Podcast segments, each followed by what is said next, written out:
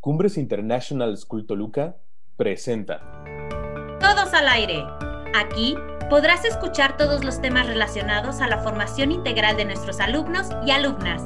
Este podcast será la nueva plataforma digital que te lleve a todos los recursos de la nueva escuela para padres. ¡Comenzamos!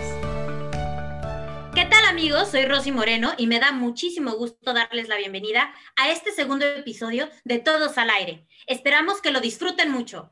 Así es, amigos, bienvenidos pues a un episodio más. Yo soy Edson y hemos preparado pues un tema que estoy muy seguro, lejos de sorprenderte, nos va a ayudar. Y para eso hemos encontrado a una especialista que en este día pues nos va a estar compartiendo pues parte de lo que hace en su vida diaria, pero que además nos va a ayudar en el tema de la nutrición.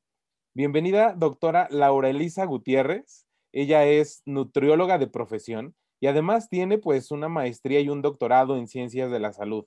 Se dedica pues a, dar consultas de manera privada, además pues también de apoyar en el área docente y en distintas investigaciones, sobre todo pues en, los temas relacionados a patrones dietéticos. Esto suena muy interesante. Bienvenida, doctora, a, a, este episodio de Todos al Aire. No, muchas gracias por la invitación. Pues vamos a, iniciar y a desmenuzar la información. Doctora, en nuestro colegio, pues ya estamos prácticamente cumpliendo un año de estar en casa. Eh, todo el personal y todos nuestros alumnos, pues eh, han ido aprendiendo distintas áreas, pero creo yo que una de las principales hemos dado por hecho que, la hemos aprendido o que la vamos viviendo y es la alimentación. Eh, antes de estar en casa, eh, en, esta, en, este confinamiento, pues veíamos en el día a día que muchos de nuestros alumnos, de nuestros compañeros, por cuestiones de los tiempos, a veces descuidamos nuestra alimentación y probablemente algunos no hemos tenido las consecuencias. Pero eso a dónde nos puede llevar, o no sé si dentro de, todo lo que estoy seguro que, que, sabe, ¿qué podría empezar como a recomendarnos para, hey, alerta, o sea, tu cuerpo tarde o temprano te va a cobrar una factura muy grande. Gracias. Pues bueno, yo creo que esto que mencionas es bien importante, ¿no? El estar consciente de cómo nuestra salud va cambiando con el paso del tiempo. Yo creo que a lo mejor ahorita muchos pueden eh, recordar que cuando éramos pues más jóvenes podíamos a lo mejor llevar una alimentación pues un poco más descuidada, pero conforme pasan los años, pues esto nos va cobrando factura, ¿no? Y a lo mejor lo que si antes nos comíamos a lo mejor hamburguesas, este, papas, refrescos y prácticamente no subíamos ni un gramo, pero que ahora ya en la edad adulta nos damos cuenta que a veces hasta tomamos un vaso de agua y sentimos que ya subimos tres kilos, ¿no? Precisamente, ¿qué importante es esto? Pues yo creo que es algo que, va desde, desde la formación, ¿no? Desde pequeños, el estar conscientes y aprender a comer. Yo, yo siempre he dicho que que aprender a comer no siempre lo podemos aprender bien en casa, ¿ok? Porque tenemos precisamente esta influencia de, nuestros padres y que bueno, yo sé que ellos van a tratar de enseñarnos lo mejor que, se pueda, ¿no? Pero muchas veces eh, los mismos padres no tienen eh, el mismo conocimiento o ya traemos hábitos de hace muchos años y son los mismos que vamos a transmitir a nuestros hijos. Entonces, eh, yo ahí sí siempre soy muy puntual en el hecho de aprender eh, con ayuda de un especialista, ¿no? Sí, claro. Pero, ¿qué es lo que podríamos como identificar? Que a lo mejor y, no sé, los primeros años de vida, pues evidentemente nos, nos dan como un premio, pues una paleta, un helado, este, nos llevan a las fiestas de nuestros amiguitos y pues está el pastel de chocolate realmente creo que esta mala influencia, o no sé cómo llamarle, eh, está desde nuestros primeros años.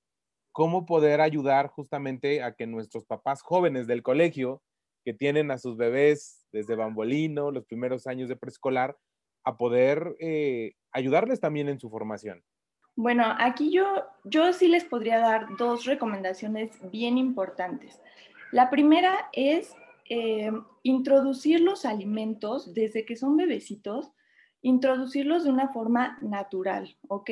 No hacer de la alimentación eh, un castigo o una situación, el, el, pequeño lo tiene que aprender como algo innato, es decir, bueno, tal vez no es el término correcto, pero lo debe de aprender de una forma muy natural, ¿ok? Incluirlo en la familia.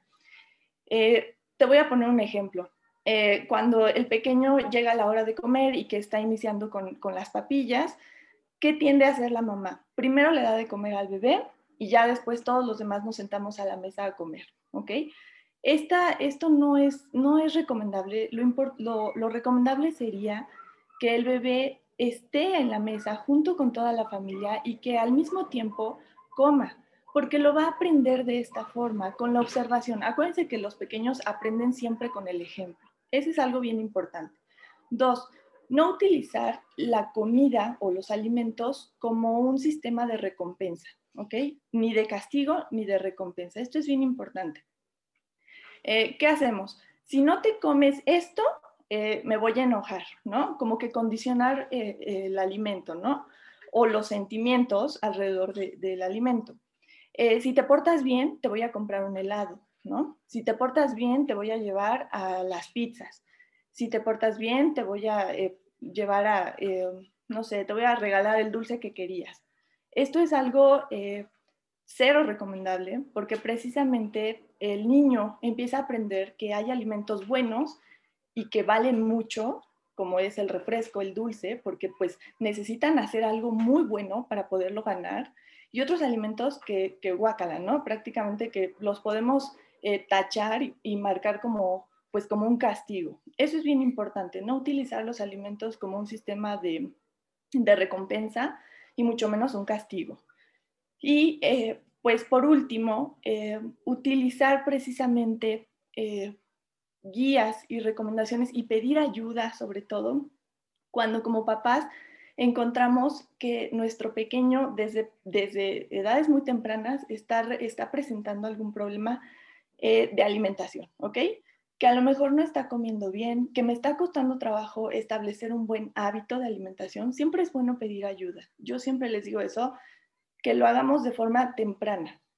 Si lo dejamos pasar, eh, bueno, estos hábitos se van a quedar más arraigados y después va a ser más difícil quitarlos, ¿no? Qué importante lo que estás mencionando, doctora, en cuestión de la relación comida con la parte emocional, ¿no? A veces no somos conscientes de, que esto es algo aprendido y que efectivamente, como bien nos lo mencionas, el invitarlos en, eh, desde muy pequeños a la mesa al comer al mismo tiempo, ¿no? Que todos, para que también se sientan incluidos y no excluidos de esto que es también pues una educación Tener la educación de eh, alimentarse correctamente y esta conciliación con los alimentos, que más adelante yo creo que a todos nos ha pasado, ¿no? Que decimos, ah, eh, me, me fue muy bien en el trabajo, tuve tal cosa, me voy a comer estos taquitos o este, esta coca fría, ¿no? Y, y, esta es la importancia de generar esta conciencia. Ahora, doctora, mencionabas que podíamos pedir ayuda. Eh, ¿a quién nos podríamos acercar nosotros como, como papás? ¿no? ¿Con quién podríamos acercarnos para pedir esta ayuda y esta guía en cuestión de alimentación con nuestros pequeños? Bueno, pues primeramente sería un nutriólogo, ¿no? Eh, existen muchos nutriólogos eh, ya con incluso especialidad en eh, alimentación infantil, cuando detectamos que, el, problema de instaurar buenos hábitos es en edades tempranas, sí con un pediatra, eh, pero algo bien importante que aquí quiero mencionar es que como papás es importante llevar este pues seguimiento de nuestros pequeños y, esperamos que vayan creciendo bien, que vayan comiendo bien, que, que tengan una altura esperada. Pero eh, algo que yo les, les comento mucho a, mis pacientes es que no nos estresemos y no estresemos a nuestros pequeños eh, alrededor del crecimiento. Cuando hablamos de crecimiento, eh, he visto que muchos pacientes de repente me dicen, o papás de pacientes, me dicen, es que yo ya he ido, he ido con el doctor y le digo que yo lo veo muy flaquito, o al revés, ¿no? Yo lo veo muy llenito y él come bien, pero creo que le falta comer más, o al revés, ¿no? Todo el tiempo me pide de comer y entonces no sé qué hacer. Eh, hay algo bien importante aquí relacionado con, los, con el crecimiento de los pequeños. Un, bebé de un bebé sano va a regular su crecimiento y de acuerdo al crecimiento va a comer, ¿ok? Entonces, que no nos espante que de repente el pequeño tenga temporadas en las que parece que todo se devora y temporadas en las que el pequeño no quiere comer nada. Eh, podríamos decirlo, el término a lo mejor no es muy correcto, pero decir como medio melindroso, es decir, da dos mordiditas de algo y después ya no lo quiere, le muerde tantito a la manzana y ya no quiere. Esto es muy, muy esperado porque están precisamente en periodos de crecimiento. Y los pequeños tienen un, ritmo de crecimiento muy diferente a, ya un, niño, ya un escolar, por decirlo así, a partir de los 5 o 6 años. Antes de eso, los pequeños de repente en un mes dan un, dan un estirón y en otro mes a lo mejor no lo hacen. Entonces, eh, como papás, sí es importante llevar este, este seguimiento con un pediatra, con un nutriólogo, en caso de que exista esta, pues, esta necesidad de instaurar buenos hábitos y de, a lo mejor de recibir este apoyo y esta guía, pero no, no estresarnos precisamente, porque ¿qué, ¿qué consecuencia podemos tener de esto?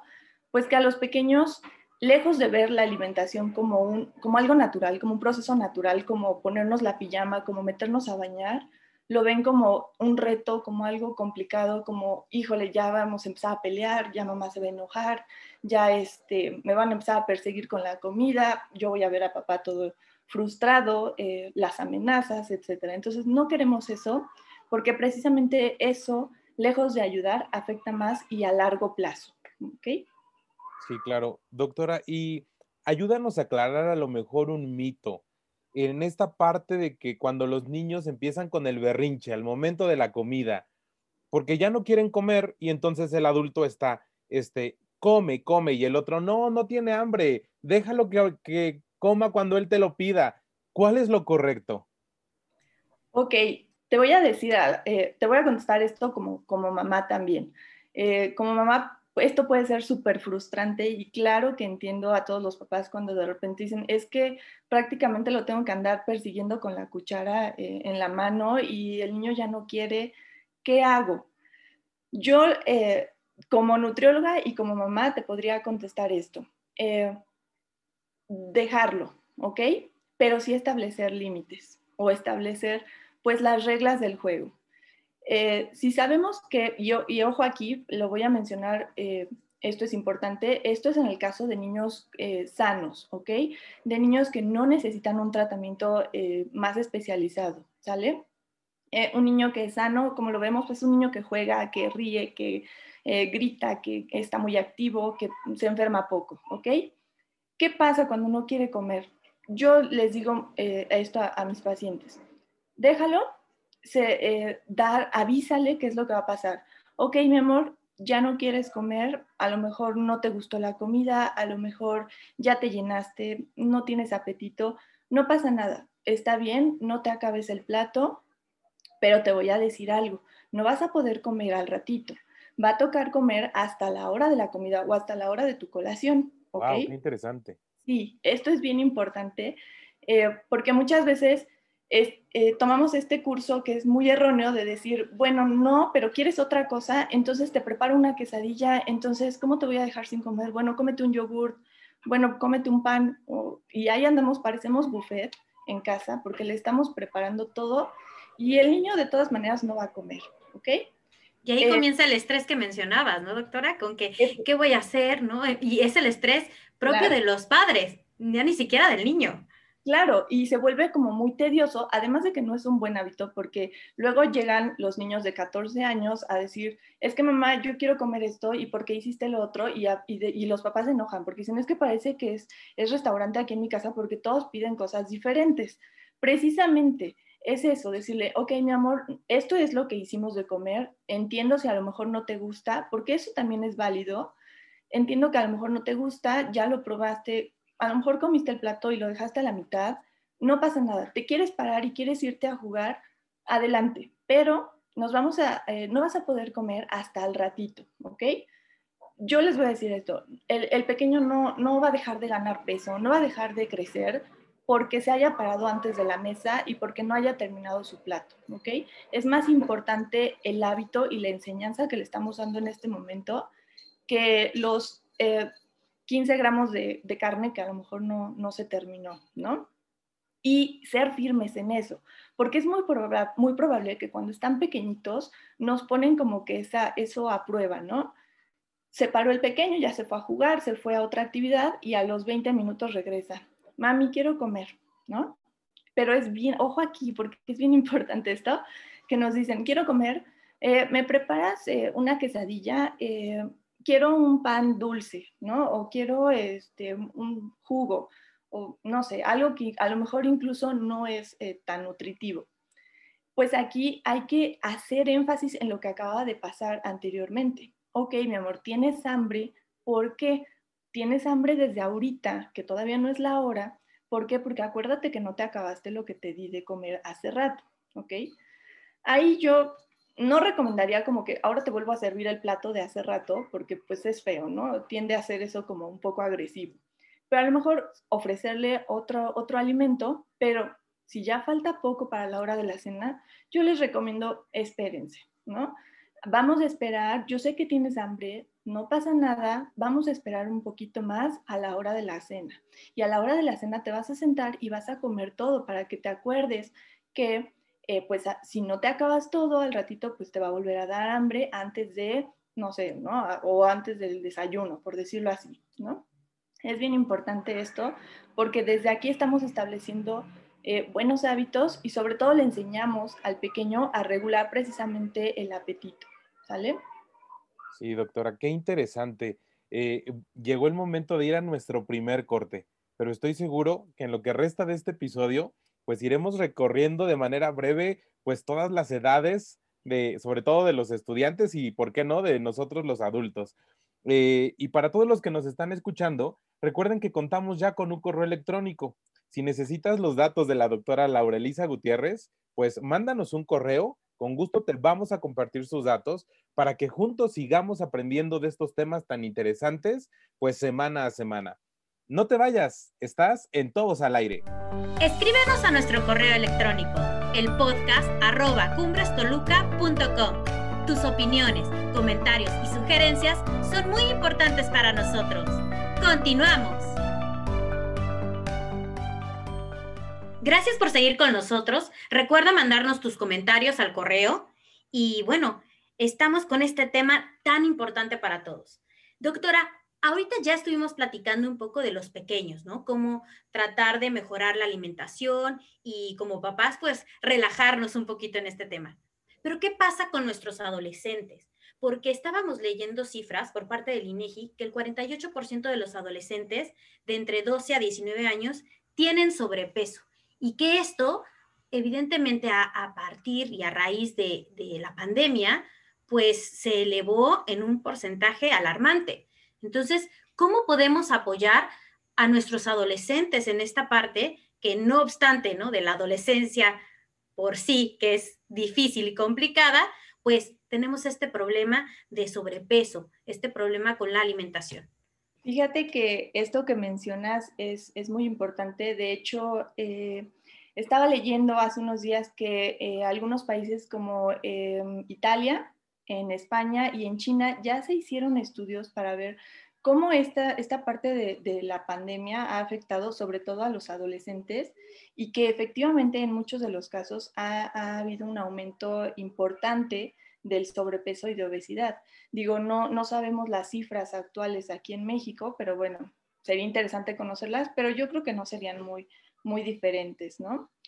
Y bueno, con los adolescentes es un tema bien importante. Alguna vez tuve eh, oportunidad de trabajar con ellos y lamentablemente existe mucho, eh, pues mucho estigma alrededor de, los adolescentes. Eh, y a lo mejor a ustedes les ha tocado que muchas personas dicen, ay, no es que el adolescente es tan difícil, es este, ay, no, mejor ni lo peles porque eh, es, tratar con ellos es muy difícil, pero también por otra parte hay muchas personas que dicen, no, los adolescentes son buenísimos, son muy activos, si sabes impulsarlos de una forma muy positiva, bueno, hacen todo y aprenden todo, ¿no?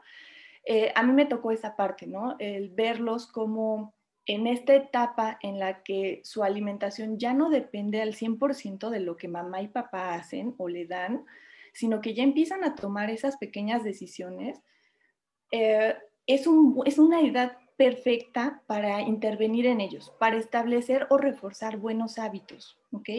Y, y, echarlos como que andar, darles ese impulso para que sobre todo en el área de la salud en general, eh, en el área de la alimentación sobre todo, ellos tomen las riendas, ¿no? Y lamentablemente es un área en la que muchas veces se les hace a un lado y, no se interviene mucho en ellos. Porque pues dicen es que están en otra onda, a lo mejor lo que menos les interesa es, su alimentación, pero no te creas, es, es un área muy bonita y es una, es, una, es un área de oportunidad muy buena, intervenir en ellos. Si sabes impulsarlos, si como papás, ¿cómo podemos impulsarlos? Eh, es una edad en la que a lo mejor están muy sensibles y si le decimos, oye, es que yo veo que está subiendo de peso, bueno, eh, a ellos se les va a acabar el mundo, ¿no? pero al revés, ¿no? Si decimos, oye, eh, veo que te estás cuidando, ¿no? ¿Qué te parece si tú y yo nos salimos a caminar, ¿no? Veo que eh, te veo un poco estresada, pero sé que has estado todo el día en casa y no has hecho gran cosa. A lo mejor te podrías sentir mejor si haces alguna actividad y apoyarlos. Algo bien importante, apoyarlos en sus gustos, en sus intereses. Eh, preguntarles qué les gustaría hacer, ¿no? ¿Qué, qué, actividad te gustaría hacer? ¿Quieres ir a nadar? ¿Quieres hacer eh, más ejercicio? Porque el sedentarismo ahorita está pegando horrible, sobre todo en, los adultos, pero también en los adolescentes lo estamos viendo, ¿no? Entonces, animarlos de una forma muy positiva, siempre con estas palabras de aliento que sé que todos los papás eh, tenemos para, para los hijos, pero hacer como ese énfasis, ¿no? No criticar, no decir, veo que ya estás comiendo mucho, eh, veo que por eso eh, estás comiendo mucho y por eso estás subiendo de peso, ¿no? Esto les pega mucho anímicamente y lejos de impulsarlos, pues como que los encierra en, un capullito y menos van a querer eh, pues participar y sobre todo interesarse por cuidar su salud, ¿no? Sí, claro. Doctora, y justamente para todos aquellos que nos están escuchando y que están viviendo pues esta edad, eh, sabemos que prácticamente los adolescentes están conectados a la red pues un gran porcentaje del tiempo del día y que ahí con un clic pueden llegar a información que realmente puede cambiar su vida para bien o para mal. ¿Y qué pasa cuando a lo mejor alguien de, de los adolescentes pues se siente con este complejo por la imagen y que es muy fácil poner dieta de y en, la, en el navegador vamos a encontrar infinidad de dietas. Entonces, ¿qué podrías recomendar para que, ojo, pues no es lo correcto, pero hacia qué camino ir buscando esta parte? Híjole, es, es, algo, como tú lo mencionas, bien complicado en los adolescentes. Ellos en esta etapa eh, tienden a buscar estos modelos a seguir y no siempre son los correctos. Y como tú dices, con, un clic pueden encontrar muchísima información que no siempre va a ser la correcta.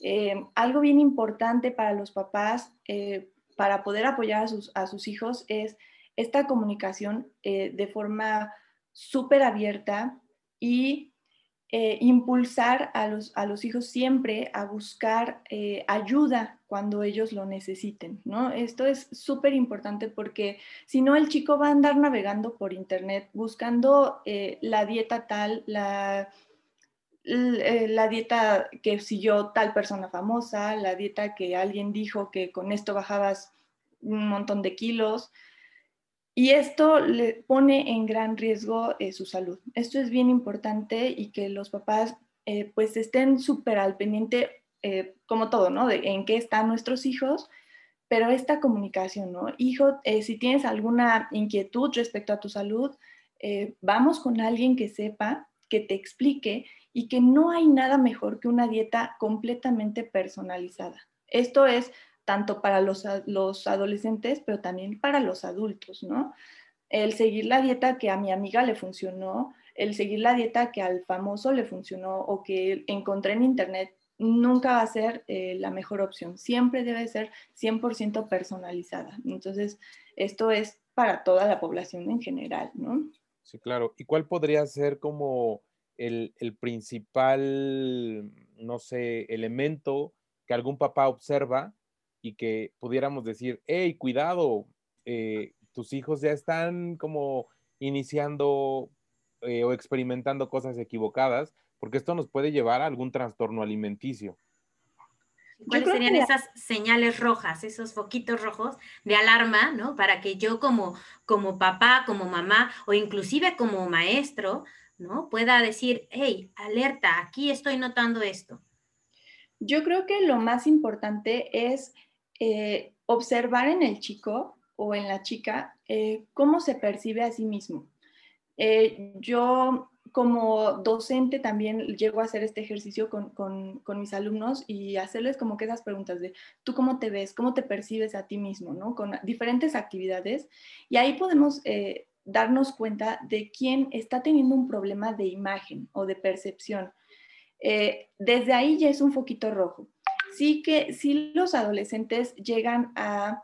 Eh, cambiar un poquito esta parte de la percepción y de repente eh, decir, es que a mí me gustaría verme más como tal persona, es normal, pero ya cuando el, niño te dice, no, estoy gordísima, o no, me veo horrible, o no, no me gusta cómo estoy, o estoy flaquísima, no me gusta cómo soy, ya desde ahí eh, es como el, primer foquito, ¿no? Como papás, ver qué comen nuestros hijos. Yo sé que es una etapa en la que ya les damos como más libertad para alimentarse, a abrir el refri, prepararse lo que les guste, pero como que estar pendientes, ¿no? he visto que mi hija ha dejado de comer, normalmente a la hora de la comida ya no baja a comer o ya no quiere estar con nosotros porque dice que no le da hambre, eh, me está dejando el plato a la mitad. Eh, esas son como señales de alerta, ¿no? El que pudiera estar habiendo algo ahí con, el pequeño, bueno, con el hijo, y, precisamente sería importante indagar más, ¿no? ¿Cómo te sientes tú, hijo?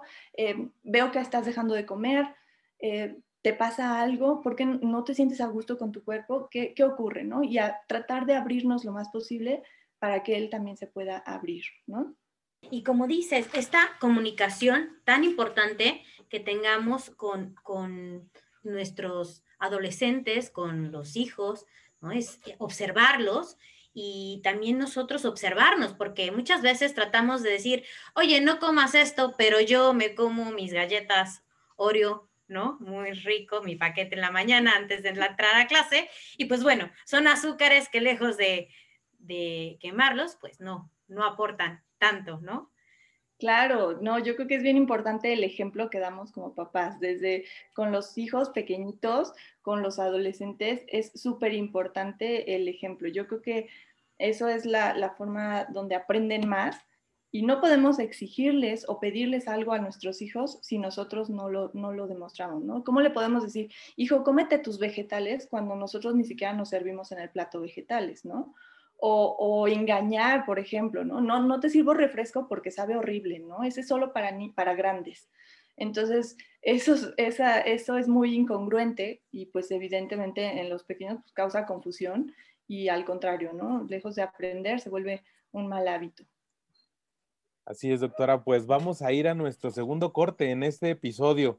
Eh, no sin antes invitar a todos los que nos están escuchando a que nos puedan seguir a través de nuestras redes sociales. Recuerda que Cumbres International School te está esperando, pues para que formes parte de esta familia, si es que aún no formas parte, y si ya formas parte de esta gran familia, de este gran instituto, pues también nos puedas mandar algún comentario, alguna sugerencia, de algún tema, de algún invitado y estamos seguros que próximamente pues estaremos compartiendo cada semana un tema diferente. Vamos a un breve corte, no te vayas, estás en todos al aire.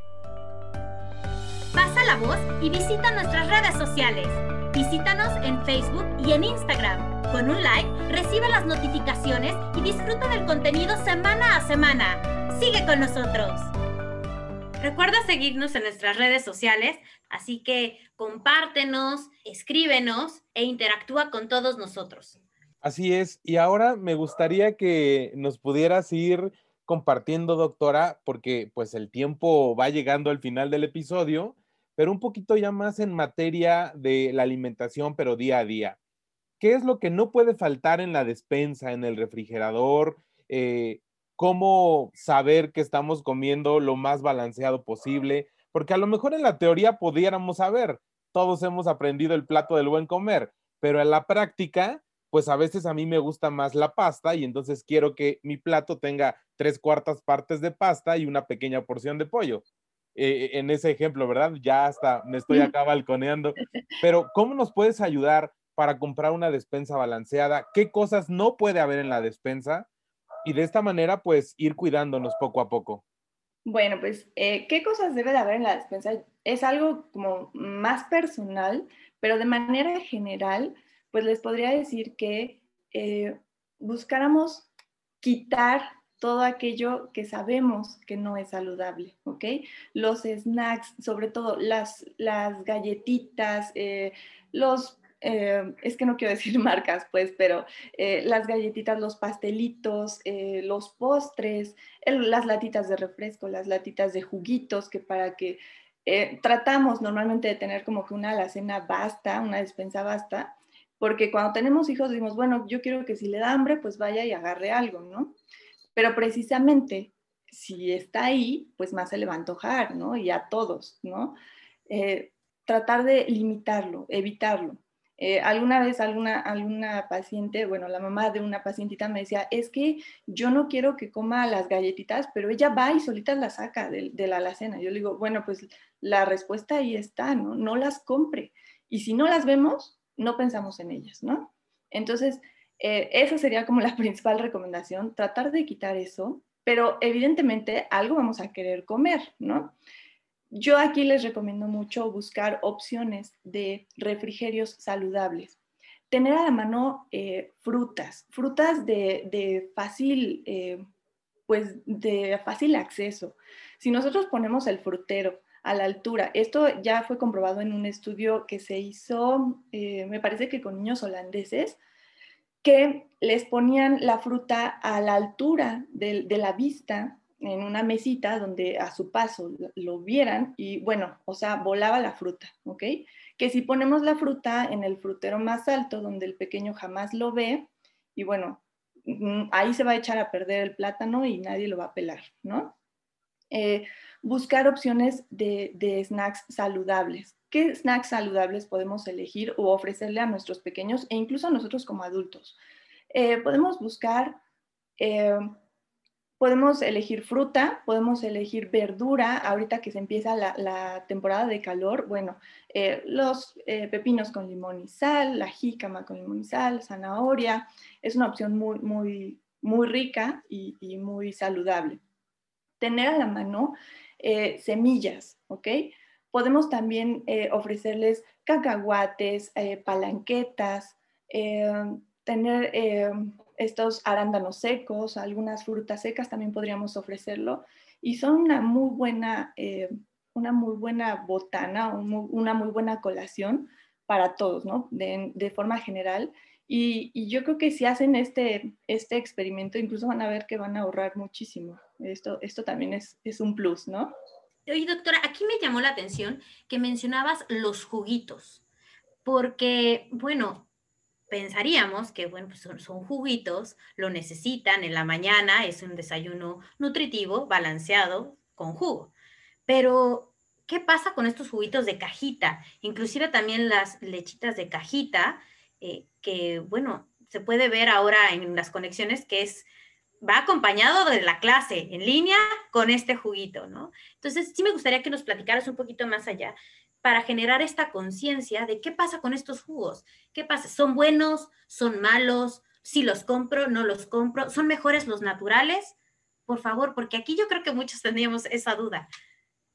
Híjole, pues no, mm, no los recomiendo, ¿ok?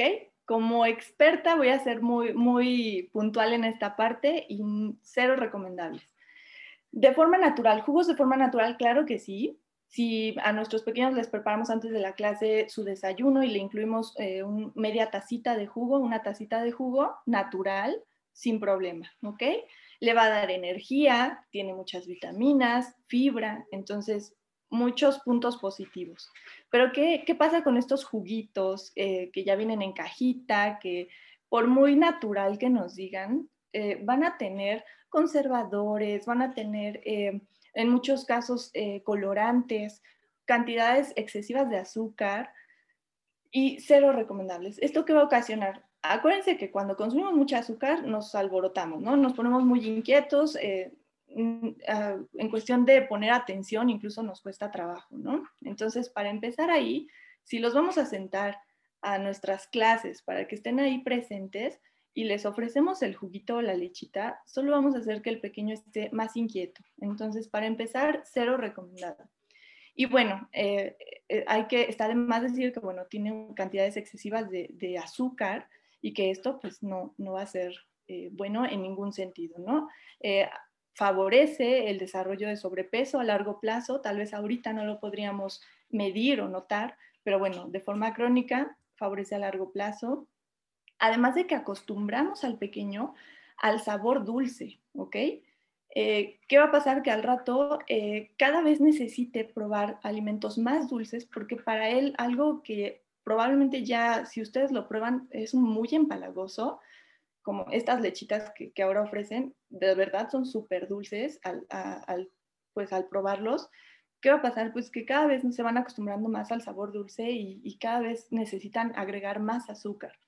Y bueno, también por ahí, que esto yo creo que sería tema para algo, toda una plática aparte, está comprobado que el consumo excesivo de azúcar va a modificar la microbiota intestinal, ¿ok? La microbiota intestinal son estas bacterias que viven en, en, nuestro intestino, se le conoce como el segundo cerebro, ¿no? Entonces regulan muchos otros procesos inflamatorios, de estrés oxidante y, a largo plazo eh, ya hay algunos estudios que refieren que esto está muy relacionado con el desarrollo de enfermedades crónicas de forma eh, a largo plazo, pues. Entonces, bueno, cero recomendable y, preferible mejor alguna opción más saludable, ¿no? Claro, como las que bien mencionabas, ¿no? Otro tipo de snacks más naturales. Aquí sí el anuncio de come frutas y verduras, por favor, es importante, ¿no? Oye, doctora, y también, ya que estamos en este tema de los mitos, eh, había escuchado y también lo había leído, este mito del azúcar, que lo comparaban que pues es una adicción, que puede generar esta adicción em, fuerte con otro tipo de enfermedades de dependencia hacia eso. ¿Esto es correcto? ¿Puede generar el azúcar? ¿Puede generarnos esto? Eh, tal como una dependencia o como una adicción, no. Sí como un cierto grado de dependencia, ¿ok? ¿Qué ocurre? Que nosotros tenemos receptores de sabor, ¿ok? Eh, estos receptores van a actuar a nivel neurológico y van a desarrollar como que esta sensación de, pues, de bienestar, ¿no? Entonces se vuelve de manera similar a lo que sería una, pues, una droga, ¿no? no, no, no me malinterpreten de que el, azúcar es una droga, ¿no? Pero va a actuar de esta forma, ¿no? Como que esta retroalimentación, pues de la consumo, consumo azúcar, me siento bien y eh, voy, a, voy a querer más eh, posteriormente, ¿no? Y estos mismos receptores del sabor se van atrofiando con el paso del tiempo. Entonces, ocurre esto, cada vez necesitamos más azúcar. Entonces, efectivamente, no es como tal que se vuelva una adicción, pero sí existe cierta dependencia. ¿Qué pasa con los pacientes que inician un tratamiento para, eh, por ejemplo, para bajar de peso y que hay cierta restricción de azúcares? Nunca se quitan al 100% y esto es bien, eh, se los hago muy, muy extenso porque eh, no hay alimentos prohibidos, ¿no? Hay alimentos no recomendados. Y bueno, ¿qué pasa cuando hay esta restricción de azúcar? El, paciente lo hasta me dice, me siento con dolor de cabeza, ando, llevo dos, tres días que no me puedo concentrar bien, que me está costando trabajo, eh, incluso siento frío, de repente me tiemblan las manos, eh, como que esta se le llama, pues sí, como si fuera un, un, síndrome de abstinencia, por decirlo así, muy breve, obviamente no se compara con, con alguna otra adicción más fuerte, pero pasa lo mismo, ¿no? Y pasados ciertos, ciertos días, el paciente se adapta y puede continuar con su tratamiento sin problema, ¿no? Pero pues sí, sí se podría considerar prácticamente una, una adicción, ¿no? Doctora, pues estamos llegando prácticamente al final de este episodio. Eh, desafortunadamente, pues el tiempo no está a nuestro favor, porque podríamos estar horas hablando de tantos temas que seguramente son importantes para cada uno de nosotros. Eh, pues en una frase o en algunas palabras mínimas, ¿cómo nos podrías como invitar justo a involucrarnos un poco más con el autocuidado? Algo que nos puedas recomendar ya para finalizar el episodio Y por qué no, pues para ir generando conciencia, creo que hoy lo más importante es ayudarnos unos a otros. Claro, híjole, más que una frase sería como este consejo, ¿no? Cuídate, quiérete y esto eh, demuéstralo con el ejemplo, ¿no? Eh, esto es una cadenita que, podemos, si yo, si yo me cuido, si yo demuestro que, me, cuido mucho mi salud y que hago eh, acciones para, demostrar que lo estoy haciendo, pues otras personas se van a ver contagiadas por, por esto y van a querer seguir el mismo ejemplo.